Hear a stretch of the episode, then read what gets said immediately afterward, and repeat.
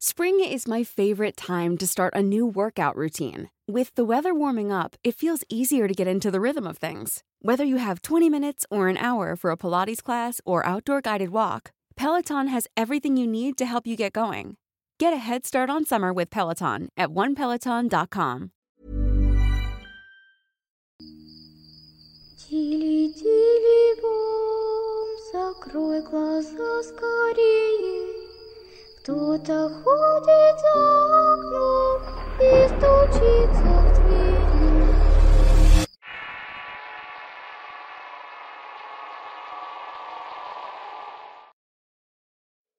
Poluciones de locura nocturna. Relato anónimo compartido al correo de relatos de horror. Se recomienda discreción al escuchar la siguiente historia. Realmente pensé que nunca hablaría de esto con nadie, pero hace tiempo escuché el testimonio de una mujer muy valiente que me inspiró a compartir mi historia. Desafortunadamente yo no soy tan valiente como ella y voy a omitir y cambiar pequeños detalles, aunque sé que esto afectará la credibilidad del mismo. Pero esto que me pasó es muy personal y en medida de lo que sea posible quisiera conservar mi anonimato. Quiero que sepan que todo lo que voy a narrar es completamente real. Si no me creen realmente no me importa en absoluto. Sé que sucedió y yo mismo por un tiempo pensaba que estaba loco, pero ahora sé que fue real. Soy de un pueblo de Sinaloa y usualmente cuando los que somos de un pueblo terminamos la preparatoria, si queremos seguir estudiando debemos de emigrar a alguna ciudad. El lugar donde vivía en la ciudad era rentado casi completamente por estudiantes. Todos éramos varones. El dueño, quien llamaré don José, era un hombre de algunos cincuenta y tantos años, muy bonachón pero también muy estricto y muy disciplinado. Su forma de ser me recordaba mucho la de mi padre. Estaba casado pero no tenía hijos, y aunque tenía su propia casa, don José estaba con nosotros casi todos los días. Esto porque en el mismo edificio tenía su despacho contable. Cuando llegué por primera vez me hice amigo de casi todos de inmediato. Entre los que rentaba ahí había alguien que no era un estudiante, era un psicólogo de unos 30 años a quien llamaré Daniel. Él vivía en uno de los dos sitios más grandes del edificio, que más bien era un pequeño departamento. El otro era de un tipo que solamente iba de vez en cuando a dormir. Los mayores a veces nos advertían que no nos acercáramos mucho a él, pero él convivía mucho con todos nosotros y como tenía dinero ocasionalmente nos invitaba a cenar o la cerveza. Y para los estudiantes foráneos esas cosas no se pueden dejar pasar. Verán que la razón por la cual los mayores nos recomendaban alejarnos de él era porque era un hombre extremadamente promiscuo. Tenía una especie de ninfomanía y casi todos los días traía a alguien a dormir con él. Mujeres o hombres o hasta ambos a la vez. También se decía que había dormido con varios de los que vivíamos en la residencia. Era un hombre muy apuesto, bastante encantador y su forma de hablar te embelezaba. Había algo de él que te atraía y hacía que quisieras estar cerca de este. Como casi todos los nuevos, me invitó varias veces a un café popular de la zona, al cine, al teatro y a cenar. La verdad costaba creer que tuviera esos hábitos de moralidad cuestionable, pues su perversión era tal que si alguien necesitaba ayuda psicológica era él en realidad. Como pueden imaginar, un tiempo después de hacernos amigos, también a mí me hizo una propuesta indecorosa, y obviamente lo rechacé. Me sorprendí de mí mismo porque yo como cualquier otro hombre de mi pueblo hubiera reaccionado violentamente a una propuesta de semejante envergadura. Sin embargo, yo me sentía halagado de que se hubiera fijado en mí. De hecho, su oferta me parecía tentadora. Había algo en él que me hacía olvidarme por completo de mis prejuicios, y una parte muy pequeña de mí se sentía cómodo con la idea de intimidar con él. Para ser sinceros, en alguna ocasión cuando sentí un fuerte acaloramiento hormonal consideré fugazmente aceptar su propuesta pero por supuesto que la deseché de inmediato. Para desgracia de quien se aceptaba las cosas no terminaban bien pues acababan con un corazón roto. Las personas que salían con él terminaban enamorándose y él era uno de los que usan y tiran. Había quien decía que le pagaba la renta a don José con favores carnales. Yo siempre me rehusé a creer todo eso ya que don José no era esa clase de personas. Se notaba que él amaba bastante a su esposa. Después de eso corté contacto con Daniel y así siguió mi primer año en la universidad que fue uno de los más gratos y felices de toda mi vida. El segundo año cuando volví a la universidad Daniel ya no estaba. Don José le había rentado el cuarto a un estudiante de arquitectura a quien llamaré Rafael. Cuando se iba a mudar sus compañeros bromeaban con él diciendo que debía cambiar el colchón y desinfectar todo con cloro. Y así lo hizo efectivamente. Cambió toda la cama, las cortinas, lavó las paredes y pintó de otro color. Puso varios muebles nuevos y la verdad es que le quedó excelente. ¿Cuál fue nuestra sorpresa que Rafael solamente vivió ahí por poco más de un mes? Se fue sin decir ninguna explicación y no se llevó nada. Sus compañeros creían que había dejado lugar porque sus padres habían comprado una casa cerca de la universidad y que dejar todos sus muebles era la forma de restregarnos lo adinerado que era, lo cual no tenía nada de sentido. Poco después don José me mandó a llamar y regularmente solo te mandaba a llamar de esa manera cuando quería reñirte por algo. Yo no recordaba haber hecho algo malo pero aún así me sentía un poco nervioso. Cuando llegué me dijo que me daría el cuarto de Rafael que acababa de dejar y sin aumentarme la renta, que era un premio a mi esfuerzo por ser un buen muchacho y un buen estudiante. Yo me sentí muy agradecido y muy afortunado y me mudé de inmediato. Yo por lo general dormía con una camiseta, boxers y un pantalón pijama, pero después de que me mudé varias noches amanecía con los boxers y la pijama en las rodillas. Pensaba que eso era una broma de algún compañero de estudios que para ese entonces era mi mejor amigo al cual llamaremos Francisco. Yo era muy distraído y olvidaba cerrar la puerta con llave. Creía que esa era su forma de enseñarme que no debía dejar la puerta abierta y solamente a él le tenía la confianza para hacerme algo así. Un día amanecí completamente desnudo y obviamente me enojé bastante por esto. Francisco había ido demasiado lejos, pero cuando iba a salir me di cuenta de que ese día sí había dejado la puerta con llave. Me sentí muy tonto al pensar de que yo me desnudaría mientras estaba durmiendo, pero desde ese entonces casi todas las mañanas amanecía desnudo. Después de unos días empecé a tener sueños húmedos muy frecuente. Yo soy de esas personas que nunca recuerdan lo que han soñado, por lo cual de esos sueños casi no recuerdo nada. Lo que me pareció muy curioso es que en esos sueños venía acompañados de la expulsión de fluidos, pero en cambio al despertar por la sensación iba a limpiarme pero no había absolutamente nada. Solo pensé que tal vez tenía algún problema hormonal y por eso me ocurría tan seguido.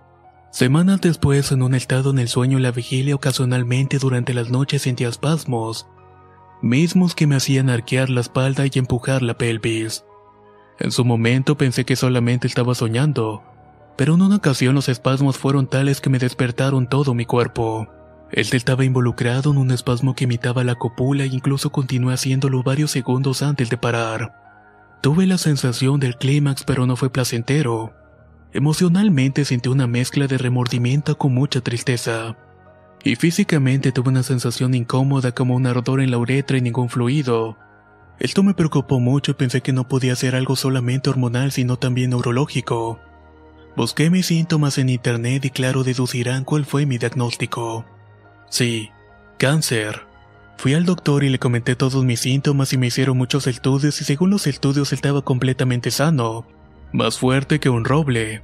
El diagnóstico del doctor se limitó a solamente estrés.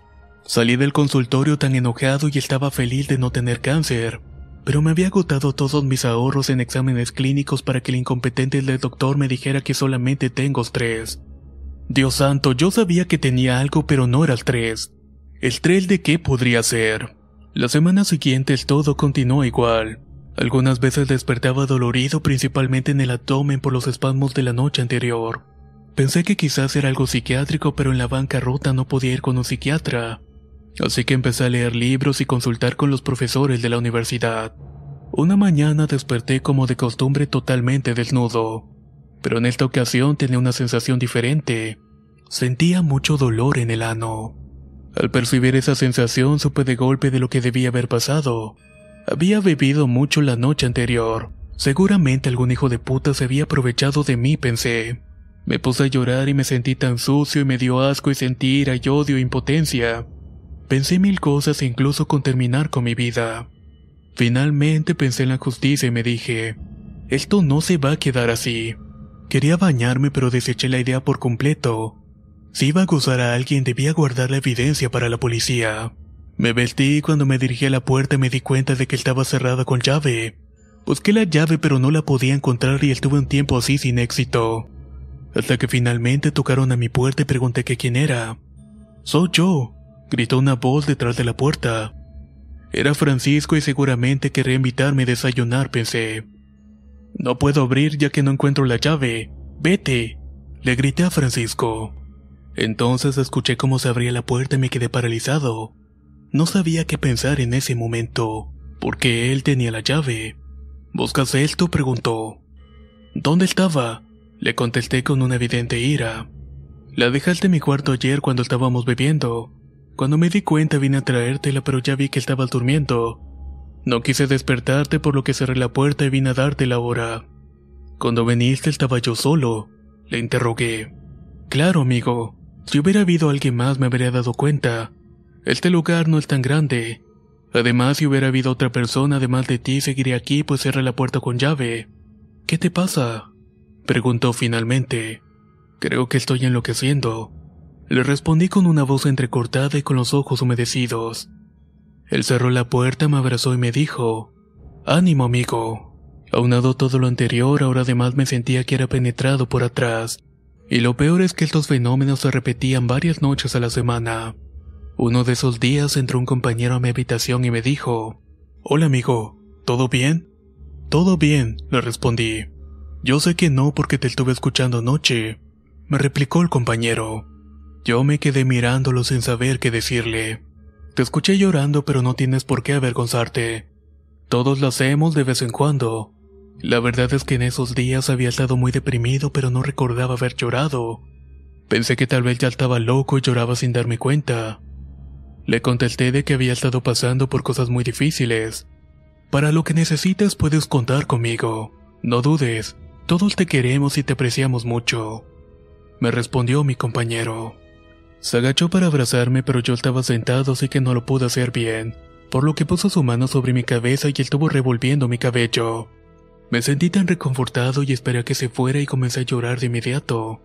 Pocos días después de esto, el hombre que rentaba enfrente de donde yo vivía vino a tocarme la puerta. Estaba muy molesto y me pidió que dejara de reírme tan fuerte durante las noches, que él necesitaba descansar y mi risa le estaba molestando bastante. Pero en esos días estaba tan deprimido que no recordaba haberme reído ni una sola vez. ¿Estás seguro que es aquí? le pregunté. Claro que estoy seguro que aquí salen todas las risas. Seguramente te desvelas viendo alguna comedia. ¿Pero todas las noches? ¿Acaso no tienes que ir a la escuela o estudiar algo? Me preguntó y agregó lo siguiente. Además te ríes de una forma tan chillona e histérica como un loco. Si no paras tendré que decírselo, don José. Si me río histéricamente es una señal inequívoca de que he perdido la cordura, pensé. Solo le dije al hombre de que no se repetiría la situación. En ese lugar el internet era pésimo porque las paredes eran demasiado gruesas y la señal llegaba disminuida. Por ello bromeábamos diciendo que las paredes eran de plomo. Realmente era muy difícil de que alguien me escuchara llorar o reír si estaba encerrado. Decidí grabarme en video durante la noche con mi celular, pero resultaba que la memoria era insuficiente pues solamente grababa unos minutos. Después compré una webcam para mi computadora pero al momento de apagar la luz la cámara no captaba nada. Como no tenía internet para comprar una cámara con visión nocturna, Busqué un poco y di con una aplicación llamada Sleepbot, que grababa audio mientras estaba durmiendo y registraba tus movimientos. Desde que empecé a usarla, el vecino de enfrente no volvió a quejarse de las risas. Y la aplicación solamente registró gemidos y balbuceos de palabras sin sentidos que uno veces dice cuando está durmiendo. Fuera de eso se escuchaba el canto de las lechuzas. Esto no era nada raro porque en aquel lugar abundaban. Casi cualquiera podía escucharlas muy adentrada la noche. Lo extraño era que en la grabación las lechuzas se escuchaban adentro de la habitación. Por aquel entonces yo virgen y había tenido a la misma novia desde la secundaria. Pero siendo ella una muchacha de pueblo se daba a respetar y yo siendo muchacho de pueblo la respetaba. Nunca habíamos intimidado antes. En uno de los libros que leí decía que el éxtasis de Santa Teresa de Ávila tenía una significativa carga sexual, y que las visiones que tenía se debían a su represión sexual. Creí que a mí me pasaba algo similar. Así que cuando fui de vacaciones a mi pueblo le dije a mi novia que necesitaba que me diera la prueba de amor, que ya habíamos esperado mucho tiempo y que yo estaba seguro que la amaba, y que me iba a casar con ella después de que terminara la carrera, que si ella no estaba tan segura después de tanto tiempo sería mejor que termináramos. Básicamente la coaccioné para que lo hiciéramos, y lo hicimos muchas veces cada que teníamos oportunidad durante las vacaciones. Todo funcionó con normalidad y es decir que no tenía ningún problema de fluidos mencionados antes. No sentía ardor en la uretra ni el sentimiento de culpa. Solo quería saciar cualquier apetito inconsciente para librarme de cualquier frustración sexual y que esto parara de una vez. Esto al parecer funcionó y mientras estuve de vacaciones no pasó nada extraordinario. Pero cuando regresé las cosas se pusieron peor y ahora ocurrían con mayor frecuencia. Amanecía con el cuerpo arañado y por supuesto creía que eso era autoinfligido, tanto que tuve que cortarme las uñas lo más que pude. Pero esto de nada sirvió pues cada vez que tenía estos sueños tenía arañazos nuevamente. Realmente me preocupé cuando me di cuenta de que me había hecho un arañazo importante en el muslo cerca de la ingle. Me ardía bastante pero era imposible de que me hubiera hecho esa herida con las uñas, y además a pesar del paso de los días se rehusaba sanar la herida.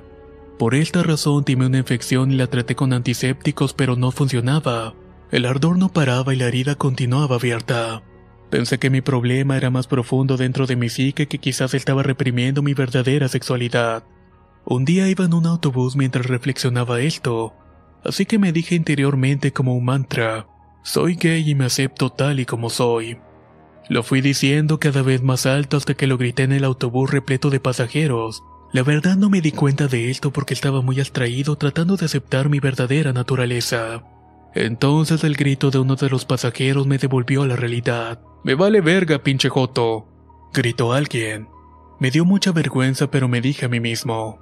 No, este es quien soy y no tengo de qué avergonzarme. Luego le contesté en voz alta. Sí, soy Joto y qué. Planeé ir con uno de mis compañeros de clase al que sabía que yo le gustaba para besarlo y que me enseñara a ser un gay pero apenas llegué a la escuela empecé a ver a los hombres para comprobar si despertaban algo en mí. Incluso fui a los baños pero no vi nada que fuera de sino todo lo contrario, y cuando me encontré con el compañero me dije a mí mismo, es el momento de la verdad, debo besarlo. Pero ya estando frente a él la sola idea me daba asco y me dije no soy gay. Las cosas solo empeoraron y yo me sentía deprimido anímicamente y enfermé físicamente. También empecé a perder peso, yo era algo robusto y tenía algo de peso extra, pero como soy alto no me veía gordo. Lo curioso es que la gente en lugar de preocuparse por mi salud me felicitaba y me preguntaba, ¿qué es lo que estás haciendo para adelgazar tan rápido? Solo un profesor notó de que hubiera algo extraño en que hubiera perdido peso tan repentinamente, por lo cual se me acercó a mí y me ofreció ayuda contra la anorexia. Tenía también una especie de sinusitis y no podía respirar bien y todo me parecía tener un olor desagradable como saliva vieja. Esto me provocaba a veces náuseas, estaba seguro de que el olor venía de mí probablemente, y que esto era causado por una infección pero no tenía ni dolor ni chazón, por lo cual el doctor me dijo de que era una simple halitosis la cual nunca había padecido. Le terminé pidiendo a un par de personas de confianza que me olieran y me decían que olía bien. Entonces todo esto está dentro de mi mente, creí. Empecé a perder mucho cabello, no había dormido bien hacía meses, y la comida me provocaba malestar así que comía poco. Además de que mi líbido aumentó desmedidamente. Para este momento todos los veía con ojos morbosos y tenía pensamientos obscenos, no solamente con las mujeres sino también con los hombres.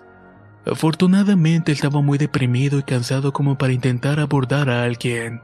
Tenía y tengo la costumbre de ir a misa todos los domingos pero no rezaba. Creía que con ir a la misa era suficiente. Nunca hablé con el padre por vergüenza y pues en esa etapa dejé de ir a misa porque mi mente se llenaba de imágenes blasfemas. Ahí me tenían haciendo cosas horribles con las sagradas formas del pan, el vino y el padre. El solo hecho de pensar esto para un católico es abominable, por lo cual esto me convenció de mi locura y depravación. La cúspide de la insanidad mental hasta el momento la había podido lidiar con los sueños, sonambulismo, la depresión o los malestares físicos, pero ahora mis pensamientos estaban siendo afectados también. Estaba perdiendo lucidez y solo quería recurrir a la ayuda de mis padres como última opción.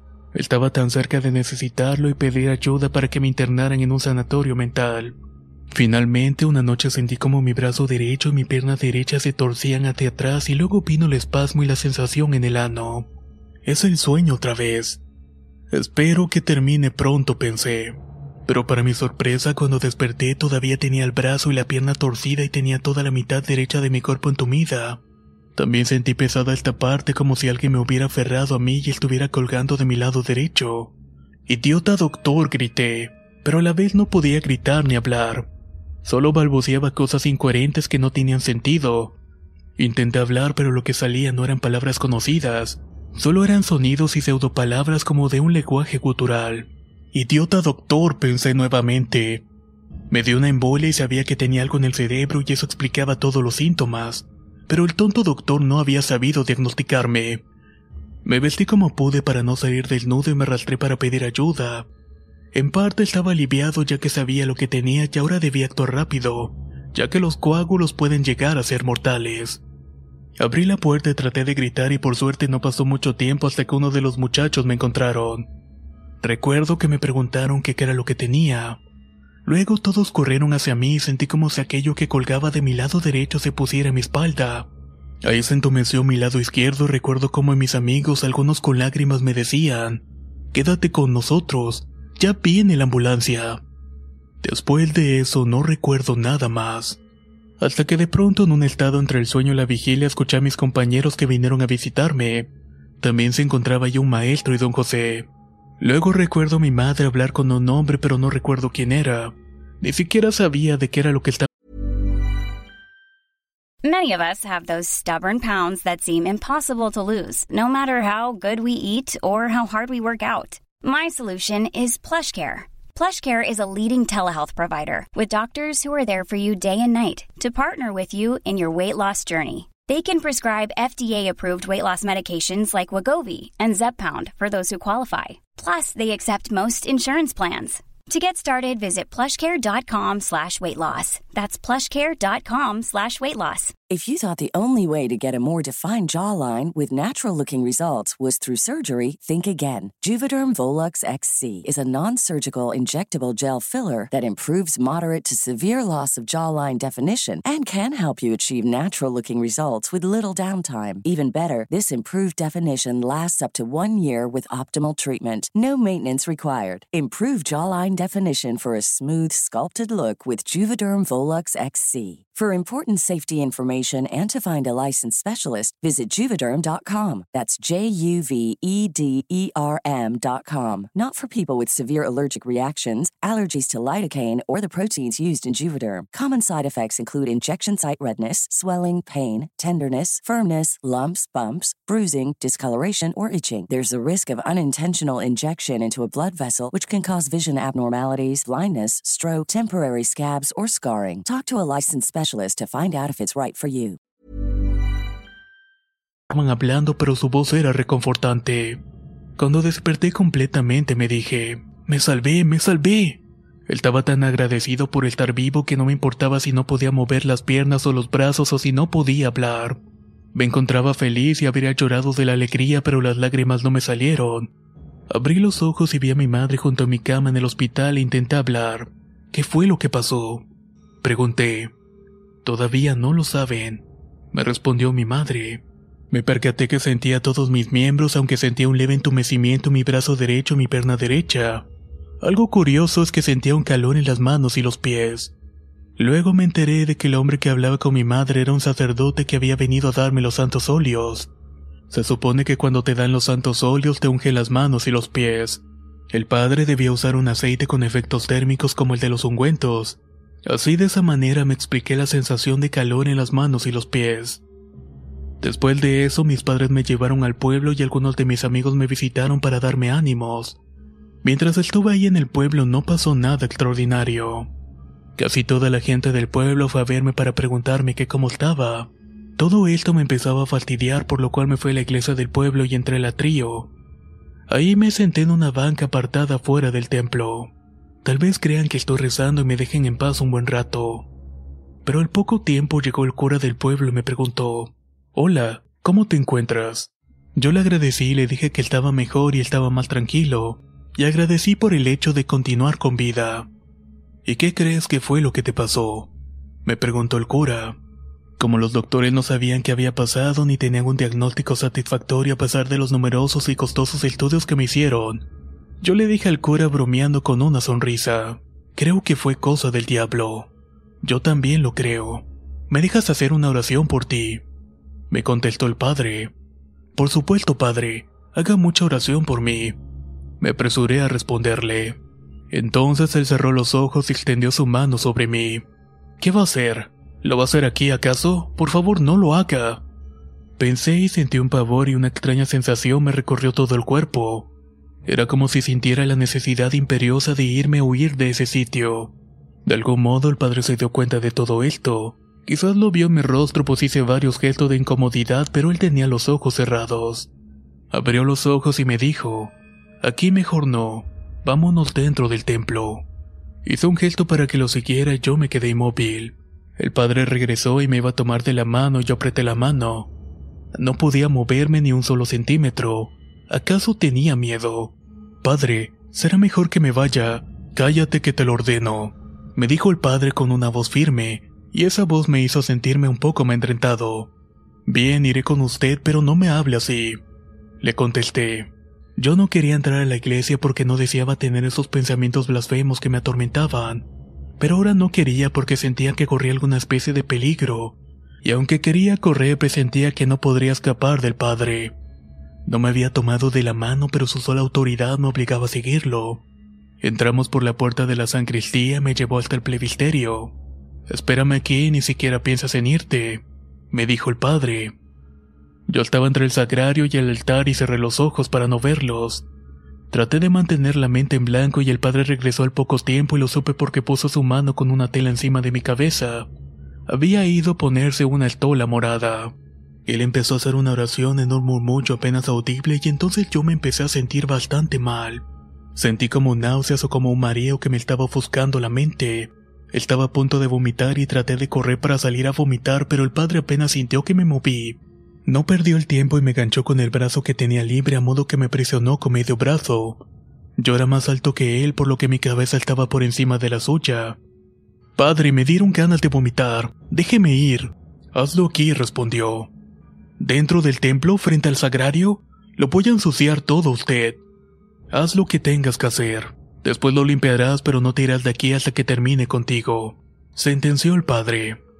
El padre reanudó la oración y yo sentí arqueadas cada vez más y más grandes, pero no llegué a vomitar en ningún momento. Cuando terminó de orar el padre me dijo lo siguiente. Lo que tú tienes no solamente es físico, sino también espiritual. Esta era mi teoría desde hace un tiempo aunque yo no lo llamaba espiritual, sino más bien pensaba que era algo psicológico y lo físico era porque estaba somatizado. Tienes que hacer oración todos los días y leer al menos una página del Evangelio todos los días. También debes de ir a misa del diario y cuando puedas confesarte. Recetó el sacerdote. Ah, el tratamiento típico, pensé. Rezar es la panacena de los sacerdotes. Muy bien, padre. Haré todo lo que me dijo. Ah, hay algo más, me dijo.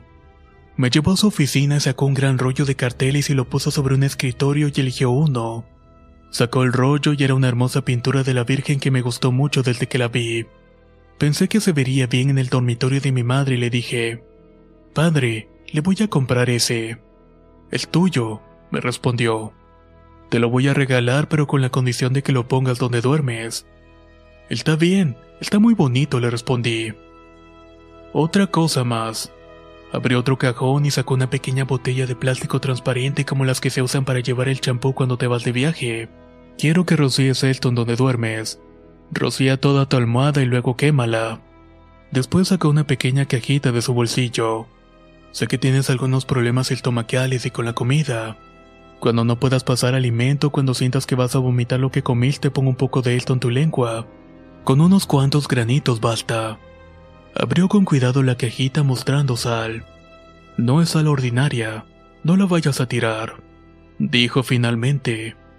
Tomé la botella de la cajita y la guardé en mi bolsillo. Agradecí al padre y ya cuando me iba le volví a preguntar al padre, ¿qué oraciones son las que tengo que hacer?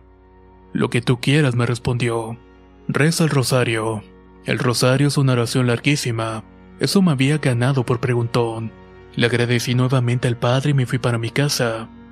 La verdad, cuando el padre rezó por mí me sentí bastante bien. Pensé que si estaba somatizando mi enfermedad y realmente podría beneficiarme de este tipo de terapia así que me dispuse a hacer todo lo que el cura me había mandado. Quizás porque estaba en mi casa al cuidado de mi madre o quizás porque los remedios del cura habían hecho efecto, no podía asegurarlo, pero en algunos días ya me sentía bastante recuperado, tanto como para volver a la escuela nuevamente. Le dije a mis padres que quería regresar y ellos se negaron. Me dijeron que todavía estaba enfermo y que necesitaba más cuidados. Yo lo entendía, pero ya había sufrido mucho por estudiar y no voy a permitir que tanto esfuerzo se fuera en vano y si seguía faltando me sería imposible ponerme al corriente. Así que en contra de su voluntad, cuando me sentí listo regresé a la ciudad. Cuando volví puse la imagen de la Virgen que me había regalado el padre colgando frente a la pared de mi cama. Rocé el agua por todo el lugar mientras me encontraba rezando. También quemé mi almohada junto con las sábanas y el edredón porque de hecho apestaban. Pienso que había sido por el sudor que se habían quedado así y se habían agriado al no lavarlas, sobre todo por el tiempo en que estuve ausente. Todo lugar olía como las ropas de cama por lo cual compré un aromatizador. Cuando comía ponía una pizca de sal de la cual me había dado el padre, la cual si se preguntan sabía y se veía sal ordinaria. Quizás era un poco más gruesa como la sal de mar y gracias a todo eso me iba recuperando. Incluso había recuperado el peso perdido. Las cosas estuvieron tranquilas varios días pero me desnudaban en las noches. Una vez mientras me lavaba los dientes claramente sentí como alguien me arrebató el cepillo y lo lanzó contra el excusado. En otra ocasión vi cómo fueron lanzados en el aire unas figuras que tenían una repisa. Otra noche desperté por el ruido de unos libros que los sacaban de un librero y los dejaban cara al suelo. Cuando anochecía siempre me sentía con miedo como si una presencia estuviera al lado mío. Y justamente esa inquietud no me dejaba dormir hasta que me ponía a rezar. Los focos se fundían y al principio usaba focos ahorradores pero después empecé a usar focos normales, ya que los focos ahorradores son caros y se fundían muy seguido. Esta región es bastante cálida y hay que tener siempre un ventilador. Estos hacen un sonido particular cuando están encendidos, y me encontraba haciendo una tarea sentado en mi escritorio cuando de pronto el ventilador se apagó. Pero lo extraño es que el sonido siguió y solo que ahora parecía más un jadeo que el sonido de un ventilador. Todas las noches escuchaba un sonido sisiante como un susurro, que me recordaba fácilmente a la lengua parcel de Harry Potter. En ocasiones hasta me encontraba a mí mismo imitando este sonido de manera inconsciente. Quiero decir que muchas de estas cosas ya pasaban antes de que yo cayera en cama, solo que yo se las adjudicaba a mi locura y al sonambulismo del que ya estaba mejorando. En una ocasión un compañero que venía de Nayarit que estaba ahí solamente temporalmente me preguntó, ¿qué lengua estás hablando? No es ninguna lengua, solo una que tengo. Te equivocas, estás hablando en una lengua. ¿Tienes glosalalía? No sé, le respondí. Además estás moviendo la mano derecha. Me dijo. Ah, sí. Desde hace un tiempo tuve una enfermedad que dañó mis nervios. Tengo algo entumido mi lado derecho y mi mano se mueve sola a veces. ¿Por qué no pruebas tomar un lápiz cuando tu mano está haciendo eso? Quizá tu subconsciente te quiera decir algo. Me sugirió el compañero. La verdad es que a ese hombre nadie lo tomaba en serio porque siempre estaba hablando de cosas extrañas pero lo de poner un lápiz en mi mano sí lo intenté. Tiene varias hojas de libretas con puras A y otras S. En otras habían letras ordenadas al azar sin conexión que formaban palabras impronunciables y sin sentido. En otra ocasión este mismo sujeto vio mis garabatos y me dijo, parece que tienes algún tipo de mediunidad. ¿Acaso tienes algo maligno? Un padre en una ocasión rezó algo por mí, le contesté. Lo que tú tienes no se quita con simples rezos, me dijo. Este tipo de demonio necesita ayuno y oración. Necesitas también un exorcismo. Cuando dijo la palabra demonio se me erizó la piel por completo. Desde el principio sabía que eso era lo que realmente estaba pasando. Y desde el principio también me rehusé a creer en eso. Lo había negado con el más absoluto escepticismo. Siempre había buscado una solución lógica y racional para todos los fenómenos, pero la situación más lógica y más racional era un demonio. Cuando me abrí esta posibilidad sentí un pavor y el miedo me inundó y estaba a punto de entrar en pánico. Tranquilo, tranquilo. Me dijo este chico mientras puso una medalla en mi frente. Puso su mano en mi hombro y me dijo de nuevo, Tranquilo que podemos con todo esto. Cuando se hizo de noche sentí miedo y no quería regresar al edificio, pero me armé de valor y me dije a mí mismo, tengo meses lidiando con todo esto. Si ese demonio me quisiera hacer algo más ya lo hubiera hecho. Rocié de nuevo con el agua que me había dado el padre y me acosté a dormir y poco tiempo sentí como si alguien se estuviera acostando en mi cama. Al parecer el ser consciente de este ente me ayudaba a percibirlo mejor. Yo estaba boca arriba y sentí claramente cómo me montó y se me unió y empecé a sentir en el abdomen pequeños espasmos. Estos se iban intensificando de a poco a poco y entonces dije, Basta, basta, dime quién eres, dime tu nombre. Entonces escuché en mi mente como si fuera un pensamiento. ¿Mi nombre? ¿Crees que soy un idiota? Has visto muchas películas. Volveré mañana, mi amor. Al día siguiente busqué a este muchacho y le dije que sí necesitaba el exorcismo. Él me dijo que primero debía decírselo a mi párroco y si se rehusaba podría llevarme a Nayarit con el padre encargado de hacer los exorcismos allá. Él sabía de estas cosas porque era parte del grupo que ayudaba al padre a hacer los exorcismos. Me dijo entonces que mientras rezara la siguiente oración, Señor Jesucristo, retira de mí todo lo que no sea mío ni tuyo, que yo me cubro con la sangre preciosa de nuestro Señor Jesucristo. Señor Jesucristo, ten misericordia de mí. La terminé anotando en mi libreta y me quedé más tranquilo. Por la noche no hubo nada extraordinario hasta que ya bastante tarde desperté puesto que sentía que alguien me estaba sujetando fuertemente de las manos y de los pies. Me sacó incluso toda la ropa y traté de luchar para zafarme pero era inútil. Lo que me estaba presionando tiene una fuerza descomunal. Traté de pedir ayuda pero una mano invisible me estaba tapando la boca. Entonces sentí como me estaban penetrando por atrás y esta vez fue bastante doloroso. Fue la peor experiencia de todas. Traté de decir o al menos de pensar las oraciones que me habían dicho antes, pero no las recordaba. Solo acerté a mirar el cuadro de la Virgen que colgaba mi habitación y conseguí decir, Madre, ayúdame por favor. Inmediatamente la fuerza que me presionaba me soltó y resonó en la habitación una risa histérica, demencial y estridente. Realmente era un sonido aterrador. Desnudo como estaba lleno de miedo corrí a la puerta que estaba abierta pero estaba seguro de que la había dejado con llave antes de irme a dormir. Ya en el pasillo toqué frenéticamente la puerta de Francisco. Él abrió la puerta y le pregunté que si podía pasar la noche con él. Claro que sí, amigo. Esta es tu casa, me respondió Francisco. No me hizo ninguna sola pregunta y sacó de su closet un pantalón corto y me lo dio para que me lo pusiera. Aunque eso sí me quedaba un poco grande. Acuéstate aquí en mi cama, me dijo. ¿Cómo crees? le contesté pero él insistió y me dijo que no iba a dormir porque tenía mucho que estudiar y tenía que cuidarme, ya que no quería que me enfermara nuevamente. Al día siguiente fui a cambiarme a bañarme y la puerta todavía seguía abierta. Tomé algunas cosas y me regresé a mi pueblo. Al llegar le dije a mis papás que ellos tenían la razón y que todavía no estaba recuperado por completo, y que era más importante mi salud que la escuela. En cuanto tuve la oportunidad fui con el padre y le dije que tenía razón de mis males, le dije que estos tenían causas sobrenaturales y le pedí que me hiciera un exorcismo. Me preguntó si en alguna ocasión había practicado el ocultismo, aunque esto hubiera sido solamente por curiosidad. Si había jugado a la Ouija o acostumbraba ver películas o escuchar relatos de terror y preguntas similares. Pero yo nunca había hecho ninguna de esas cosas. Claro que sentía curiosidad como todos hacia ellas, pero solamente eso. Me dijo entonces que quizás era víctima de algún maleficio. También me dijo que realizar un exorcismo no es para nada sencillo, pues un exorcismo necesita la autorización del obispo, y que además el obispo de aquella ciudad rechazaba todas las solicitudes de exorcismos, pero que de todos modos podíamos intentar hacer oraciones de liberación y que si yo me mantenía en gracia bajo la protección de Dios, el enemigo no podría hacerme ningún tipo de daño. Eso hice y estuve yendo por varios días a la iglesia para que el padre rezara por mí. A veces tenía la sensación de vomitar pero sin lograrlo. Cuando por fin pude hacerlo fue un día que estaba rezando para dormir. Sentí de pronto que vomitaba y corrí al baño pero no llegué a la taza. Terminé vomitando sobre el lavabo del baño. Lo que vomité era una sustancia viscosa amarillenta inyectada con sangre como con flemas. Además de que tenía un olor nauseabundo realmente asqueroso como podrido. La verdad me preocupó mucho haber vomitado todo eso.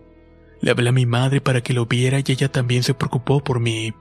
Me dijo que por la mañana iríamos al doctor y yo le tomé una foto con mi celular para enseñársela.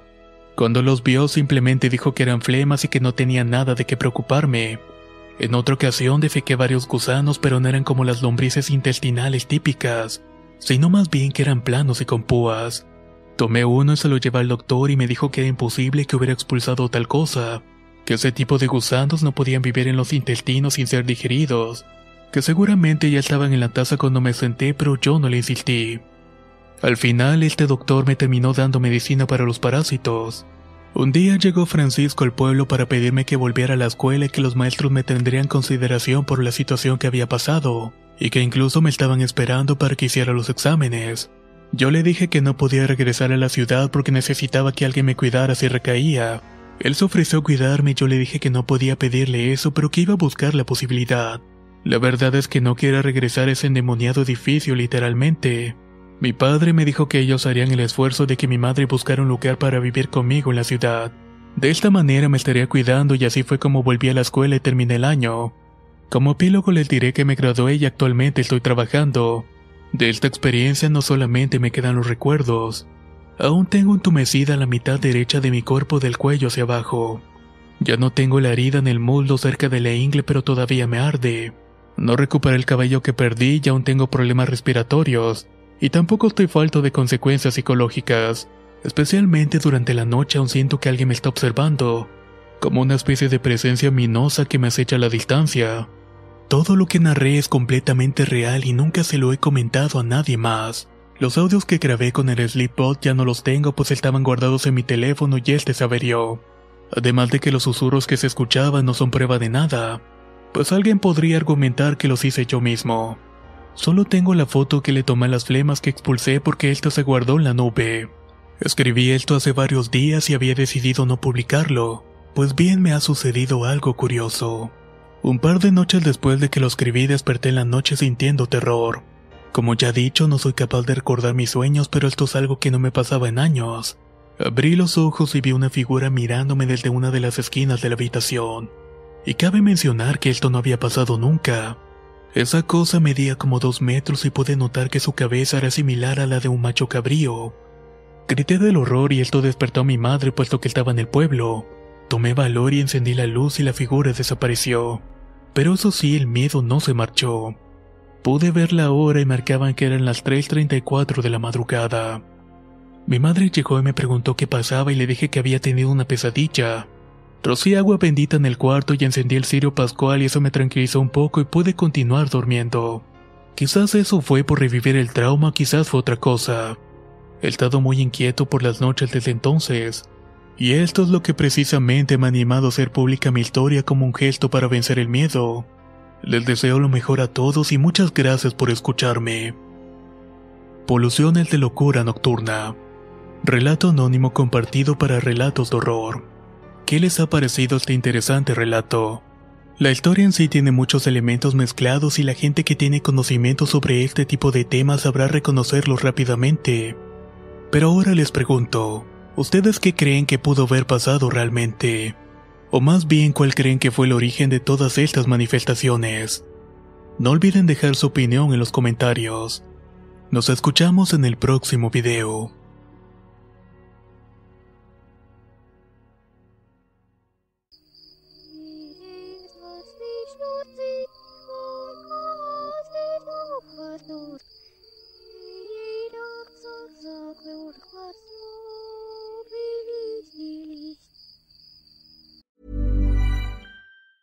If you thought the only way to get a more defined jawline with natural looking results was through surgery, think again. Juvederm Volux XC is a non surgical injectable gel filler that improves moderate to severe loss of jawline definition and can help you achieve natural looking results with little downtime. Even better, this improved definition lasts up to one year with optimal treatment. No maintenance required. Improve jawline definition for a smooth, sculpted look with Juvederm Volux XC. For important safety information and to find a licensed specialist, visit juvederm.com. That's J U V E D E R M.com. Not for people with severe allergic reactions, allergies to lidocaine, or the proteins used in Juvederm. Common side effects include injection site redness, swelling, pain, tenderness, firmness, lumps, bumps, bruising, discoloration, or itching. There's a risk of unintentional injection into a blood vessel, which can cause vision abnormalities, blindness, stroke, temporary scabs, or scarring. Talk to a licensed specialist to find out if it's right for you.